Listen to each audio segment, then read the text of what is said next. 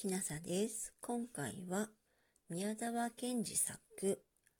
雨にも負けずを朗読させていただきます。雨にも負けず、雨にも負けず、風にも負けず、雪にも夏の暑さにも負けぬ丈夫な体を持ち、欲はなく、決して怒らず、いつも静かに笑っている。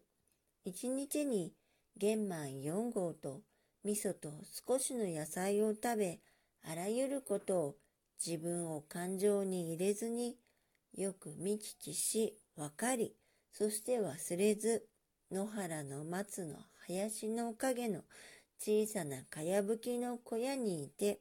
東に病気の子供あれば、行って看病してやり、西に疲れた母あれば、行ってその稲の束を追い、南に死にそうな人あれば、行って怖がらなくてもいいと言い、北に喧嘩や訴訟があれば、つまらないからやめろと言い、日照りの時は涙を流し、寒さの夏はおろおろ歩き、みんなにデクノボーと呼ばれ、褒められもせず、苦にもされず、そういうものに私はなりたい。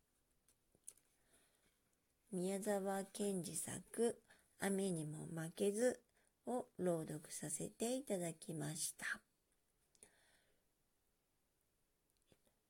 もし聞いていらっしゃるのが夜でしたら